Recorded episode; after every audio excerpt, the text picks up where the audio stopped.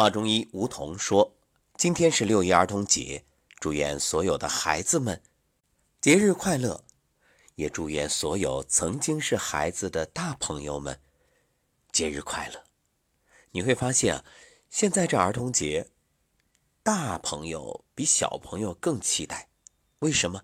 找回天真啊！人呢，都是失去什么才怀念什么，拥有的时候很少会珍惜。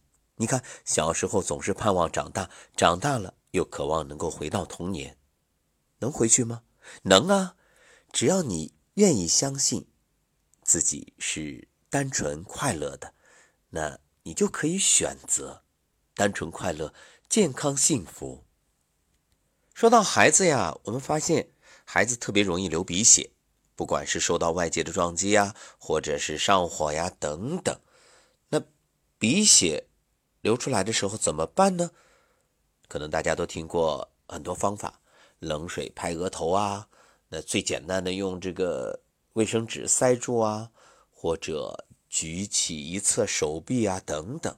那今天我们再教给各位一个方法，就是在鼻子出血的时候，立刻用拇指和食指去捏脚后跟，就是踝关节和足跟骨之间凹陷的那个位置。左鼻出血呢，捏右脚跟；右鼻出血，捏左脚跟，大约三分钟就可以止住鼻血。究竟有没有用？你试了就知道。也把这个当做送给各位儿童节的礼物，祝大家健康成长。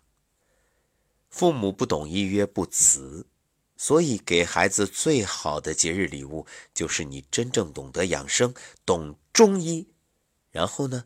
就可以让孩子不受过度医疗的伤害，安然成长。